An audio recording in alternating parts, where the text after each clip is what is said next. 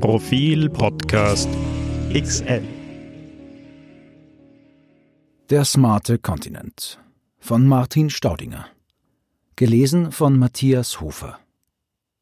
Endres Tegegen ist 19 Jahre alt, arm und blind. Trotzdem hat er die Chance auf ein erfülltes Leben.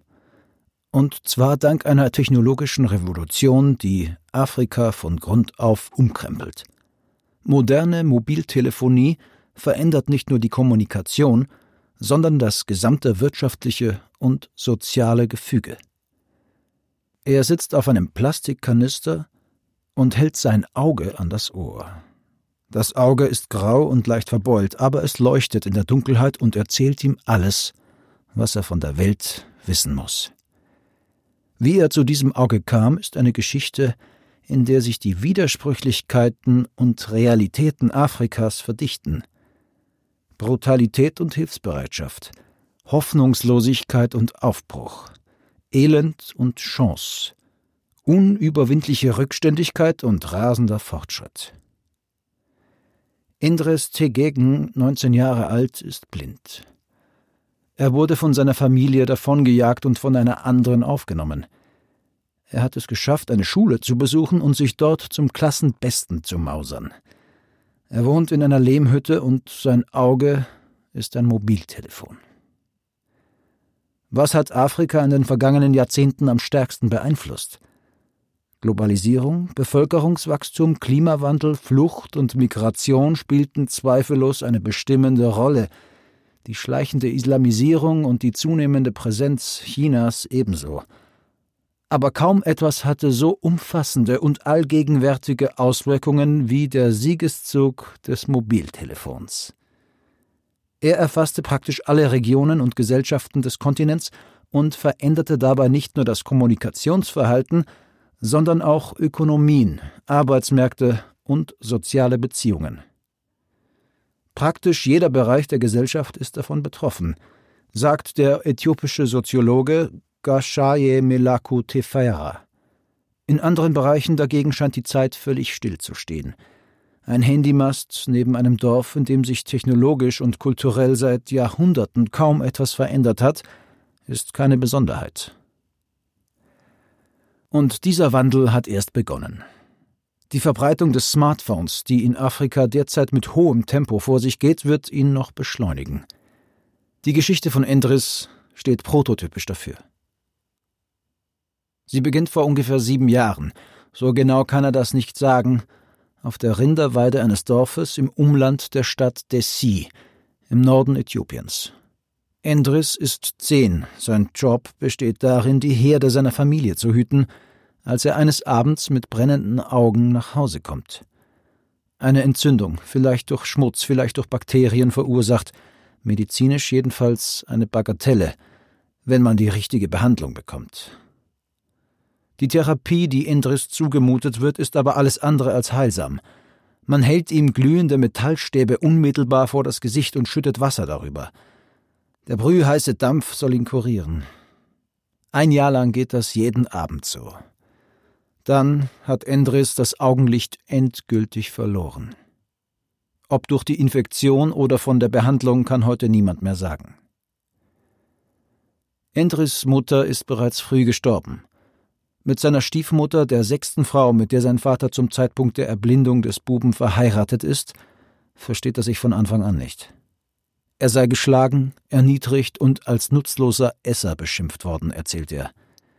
Im Alter von elf Jahren habe er die Familie und das Dorf verlassen. Ob er weglief oder davongejagt wurde, ist nicht so recht aus ihm herauszubringen. Er weiß von einer Stadt in der Nähe, in der er sich durchschlagen will, obwohl er dort keine Seele kennt. Fremde führen ihn an der Hand die Straße entlang. Irgendwann setzt ihn eine junge Frau in einen Bus. Nach vier Tagen trifft Endris in Desi, Region Amhara ein. Wann genau Endris seine Reise ins Ungewisse antritt, lässt sich nicht sagen. Es dürfte aber 2011 gewesen sein. Am Horn von Afrika wütet gerade eine Hungersnot, von der mehr als 11 Millionen Menschen betroffen sind. 4,8 Millionen davon allein in Äthiopien. Das Land selbst steht unter der Knute der Regierungspartei Revolutionäre Demokratische Front des äthiopischen Volkes, die aus einem Bündnis von Rebellengruppen hervorgegangen ist und die Bevölkerung seit 1991 drangsaliert. Der benachbarte Südsudan hat sich gerade vom Sudan abgespalten und ist unabhängig geworden, steuert aber bereits auf einen Bürgerkrieg zu. Business as usual, könnte man sagen. Immerhin geht der Friedensnobelpreis an drei Frauen, darunter zwei aus Afrika. Die liberianische Präsidentin Ellen Johnson Sirleaf und die ebenfalls aus Liberia stammende Friedensaktivistin Leymar Gbowe. Währenddessen berichten Medien von einem globalen Smartphone-Boom. Apple bringt das iPhone 4S auf den Markt. Nokia, Samsung, Sony Ericsson und andere ziehen mit neuen Modellen nach. Chinesische Konzerne wie Huawei und ZTE sind ebenfalls im Begriff, groß in das Smartphone-Business einzusteigen. Weitaus mehr als westliche Marken, auch mit Blick auf Afrika. Vom globalen Norden weitgehend unbemerkt hat der Kontinent binnen kürzester Zeit eine ganze Kommunikationsepoche übersprungen. Das Festnetztelefon ist immer einer kleinen Elite vorbehalten geblieben. Als jedoch das Handy zum Massenprodukt wird, setzt es sich rasch in allen Bevölkerungsschichten durch. Schließlich erlaubt es der Mobilfunk, den allgegenwärtigen Mangel an Infrastruktur in vielen Bereichen zu kompensieren. Von all dem weiß Endres nichts. Als er in der Stadt Dessy ankommt, die am Rand des Hochlandes von Abessinien auf fast 2400 Meter Seehöhe liegt. Blind und ohne Familienanschluss findet der Kleine zunächst Unterschlupf bei anderen Behinderten ohne Obdach, die neben einer Moschee ihr Dasein fristen. Nach drei Tagen jagen auch sie ihn davon. Er lebt auf der Straße, bis er eine gute Seele findet, einen Familienvater, der ihn in einem winzigen Verschlag hinter seiner Hütte schlafen lässt. Abgesehen davon ist Endres auf sich allein gestellt und muss betteln gehen, um nicht zu verhungern. Anfangs deutet alles darauf hin, dass er als eine jener hoffnungslosen Existenzen enden wird, von denen Afrika millionenfach bevölkert ist. Das ändert sich jedoch, als ihm sein Quartiergeber erzählt, dass es in der Stadt eine Schule gibt, die auch Blinde unterrichtet und dass er dank eines Sozialprogramms Anspruch auf 350 äthiopische Bir, umgerechnet etwas mehr als 10 Euro, Unterstützung pro Monat hat. Tatsächlich wird der junge Mann in die Schule und das Programm aufgenommen. Das Geld reicht nur für das Nötigste, dennoch beginnt Endris zu sparen. Auf ein Mobiltelefon. Handys sind überall auf der Welt mittlerweile nicht nur Telefone. In Afrika erfüllen sie aber noch wesentlich mehr Funktionen. Geld überweisen, Rechnungen begleichen, Kredite aufnehmen, Preise aushandeln. All das erledigen inzwischen mehr als 20 Prozent der Erwachsenen in Sub-Sahara-Afrika über Services wie M-Pesa oder Flutterwave. In Kenia sind es sogar 93 Prozent. Zum Vergleich, weltweit wickeln nur 2 Prozent der Bevölkerung ihre Zahlungen via Handy ab. Junge Unternehmer und Start-up-Gründer können sich vernetzen und Ideen austauschen. Landwirte haben die Möglichkeit, sich über Absatzmärkte und aktuelle Preise zu informieren. All das war bislang sehr schwierig, sagt der Soziologe Gasheya Melaku Tefera. Und selbst im medizinischen Bereich spielt das Smartphone eine wichtige Rolle. Wenn sich Sebleborg Adunga einen ersten Eindruck vom Gesundheitszustand ihrer Patienten verschaffen will, zieht sie als erstes ihr Samsung M10 aus der Tasche ihres weißen Kittels. Die junge Frau ist Diplom-Krankenschwester in der Universitätsklinik von Gonder im Norden Äthiopiens. Heute hat sie im Krankenhaus des Distrikts Wogera 40 Kilometer außerhalb der Stadt zu tun. Schon früh morgens ist das Gesundheitszentrum von Hunderten von Menschen umlagert, die an verschiedenen Augenkrankheiten leiden. Sie warten darauf, von einem mobilen Team aus Medizinern untersucht und behandelt zu werden. Finanziert wird die Aktion mit Spendengeldern der Hilfsorganisation Licht für die Welt. Routiniert zieht Schwester Adunga mit der rechten Hand das Lied eines erblindeten Mannes hoch und schaltet mit der linken das LED-Licht ihres Smartphones ein, um das Auge zu inspizieren. Früher hatte sie dafür eine Taschenlampe benutzt, aber die war klobig und schwer und von Batterien abhängig, die es hier auch nicht an jeder Straßenecke gibt. Rund um Adunga führt ein gutes Dutzend Mediziner Erstaufnahmegespräche durch, fast alle mit Hilfe von Mobiltelefonen. Und im Operationssaal der Klinik wartet bereits der Augenchirurg Tisaga Bondale, um zu operieren. 30 Eingriffe wird er an diesem Tag durchführen, um Patienten von Leiden wie grauem Star und anderen zu befreien. Auf seinem iPhone 7 Plus hat er Dutzende Krankengeschichten und OP-Fotos gespeichert. Endres hatte nie das Glück, von einer Organisation wie Licht für die Welt zu profitieren. Es würde ihm wohl auch nichts nützen, sein Augenlicht ist nicht mehr zu retten. Aber er beschafft sich Ersatz. Sein erstes Mobiltelefon. Um 700 Birr, umgerechnet 21 Euro, den Gegenwert von zwei Monaten Sozialhilfe, kauft er sich ein chinesisches Feature-Phone – die Geräte sind in Schwellenländern weit verbreitet, nicht nur weil sie günstig sind und eine besonders lange Akkulaufzeit haben, sie bieten auch rudimentäre Smartphone-Funktionen. Man kann damit im Internet surfen, fotografieren und Radio hören. Und für Endris besonders wichtig, Tonaufnahmen anfertigen und verwalten. Er geht jetzt jeden Tag zur Schule, in der Früh holt ihn eine Klassenkameradin ab und führt ihn durch das Verkehrschaos von Dessy, in dem das Wort Begegnungszone zwischen Maultieren, Pferdefuhrwerken, Mopeds, Autos und Lastwägen eine ganz eigene Bedeutung hat. Wenn der Unterricht beginnt, schaltet Endris die Diktaphonfunktion des Handys ein und schneidet mit. Daheim hört er sich die Lektionen nochmals an und lernt sie auswendig. Inzwischen hat er auch tatsächlich ein eigenes Zuhause. Durch das Sozialprogramm bekommt er eine Hütte zugewiesen. Zunächst ist es zwar nur ein Wellblechdach auf ein paar Holzpfosten, Nachbarn und Freunde aus der Moschee, die er besucht, helfen aber dabei, die Wände mit Lehm und Stroh zu verputzen und ein Stromkabel zu verlegen. Es gibt eine winzige Funsel an der Decke, die er nur einschaltet, wenn er Besuch hat. Die Einrichtung ist karg, ein Tisch, ein Bett, ein paar Matratzen und Plastikkanister, die auch als Sessel dienen – aber das reicht. Alles ist gut, bis Enderes sein Handy in einem Bus liegen lässt und damit auch alle Aufnahmen aus dem Unterricht.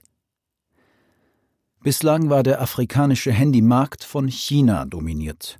Konzerne wie Huawei, ZTE und neuerdings Transition bieten Geräte zu günstigen Preisen an. Jetzt bekommen sie erstmals einheimische Konkurrenz. Im Oktober präsentierte Ruandas Präsident Paul Kagame das erste komplett in Afrika produzierte Smartphone.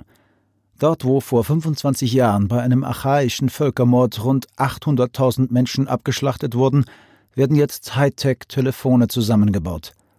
Eine zweite Produktionsstätte in Südafrika nahm wenig später den Betrieb auf. Wie kräftig der Boom ist, lässt sich auch in Äthiopien besichtigen. Dort haben mittlerweile 12 Millionen Menschen ein Smartphone, das sind 11 Prozent der Bevölkerung und fast dreimal so viele wie 2016. Nach Zahlen von Newzoo's Global Mobile Market Report für das Jahr 2018 liegt das Land damit aber bei weitem nicht im Spitzenfeld. In Uganda nutzen 16 Prozent die neue Technologie, in Kenia und dem Sudan um die 20 Prozent. In Südafrika sogar 35 Prozent. Das hat auch volkswirtschaftlich messbare Folgen. Nach Berechnungen des Mobilfunkdachverbandes GSMA sind dadurch in Afrika mehr als 3,8 Millionen Jobs entstanden. Ein Steueraufkommen von fast 15 Milliarden wurde lukriert. Die Weltbank sah bereits 2014 einen deutlichen Zusammenhang des Handybooms mit der Wohlstandsentwicklung auf dem Kontinent. Um 10 bis 30 Prozent sei das Einkommen in vielen Haushalten, die über ein Mobiltelefon verfügen, gestiegen. Grundsätzlich überwögen definitiv die positiven Aspekte der technologischen Revolution, so Tefera. Die Folgen für die sozialen Beziehungen sind aber zweischneidig. Dadurch reißen die persönlichen Verbindungen ab. Andere Auswirkungen der Smartphone-Euphorie sind brandgefährlich. Im Oktober brachen in Äthiopien Unruhen aus, die Folge eines politischen Zerwürfnisses innerhalb der Regierungspartei. Der neue Ministerpräsident und Friedensnobelpreisträger Abiy Ahmed Ali wurde von seinem Fraktionsfreund Jawar Mohammed herausgefordert, und dieser versteht sich auf den Umgang mit Social Media, die sich parallel mit den Smartphones überall ausgebreitet haben.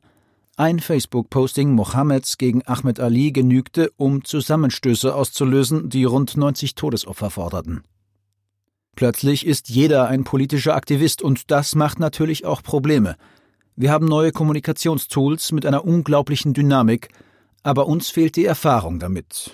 Daher können wir ihre Risiken und Folgen nicht abschätzen, sagt Soziologe Gashaye Melaku Tefera. Es dauert Monate und kostet Endris alle seine Ersparnisse, bis er genügend Geld zusammengekratzt hat, um sich ein neues Auge zu leisten. Es ist wieder ein chinesisches Feature-Phone, ein Techno 528 und kostet 1100 Bir, umgerechnet 33 Euro. Das Handy ist mehr als nur ein Ersatz für mein Augenlicht. Es ist ein Lehrer für mich, sagt er. Ich kann mir gar nicht vorstellen, wie ich sonst weiter in die Schule gehen und lernen könnte. Inzwischen gehört Endris zu den Besten seiner Klasse und kommt seinem Wunsch, Rechtswissenschaften zu studieren und Anwalt zu werden, immer näher. Sein Tagesablauf ist streng geregelt. Bevor er zur Schule aufbricht, hört er sich noch die wichtigsten Passagen des Unterrichts vom Vortag oder Auszüge aus Lehrbüchern an, die Mitschüler für ihn vorgelesen und aufgenommen haben. Nachmittags geht er in die Moschee. Wenn er abends wieder seinen Lernstoff memoriert, ist das hellste Licht in der Hütte der Bildschirm seines Telefons. Anmerkungen Recherchiert wurde diese Reportage teilweise im Zuge einer Pressereise der NGO Licht für die Welt, die 200 Hilfsprogramme in 20 Ländern und Regionen betreibt. Ursprünglich konzentrierte sich die Organisation auf die Behandlung von Augenkrankheiten, inzwischen sind auch andere Bereiche hinzugekommen, etwa die Förderung und Rehabilitation von Menschen mit Behinderung direkt in ihrem sozialen Umfeld und die inklusive Erziehung von Kindern und Jugendlichen. Auch Endres Tegegen, dessen Geschichte hier erzählt wird, profitiert davon. Seine Ausbildung wird von Behan Lehetsenat, einer Partnerorganisation von Licht für die Welt in der Stadt Dessy, ermöglicht. Das und eine durch und durch positive Lebenseinstellung lassen den jungen Mann inzwischen ironischerweise sogar ein wenig Dankbarkeit für seine Erkrankung empfinden. Wenn ich nicht erblindet wäre, wäre ich immer noch Rinderhirte und hätte keine Chance, etwas aus mir zu machen sagt er im Gespräch mit Profil. Weltweit hat Licht für die Welt allein im vergangenen Jahr an zwölf Kliniken 89.000 Augenoperationen finanziert. 13.000 behinderten Kindern wurde mit Hilfe von Spenden eine Schulausbildung ermöglicht. Insgesamt erreicht die Hilfe von Licht für die Welt in unterschiedlicher Form mehr als 1,2 Millionen Menschen. Spenden sind auf der Website lichtfürdieWelt.at möglich.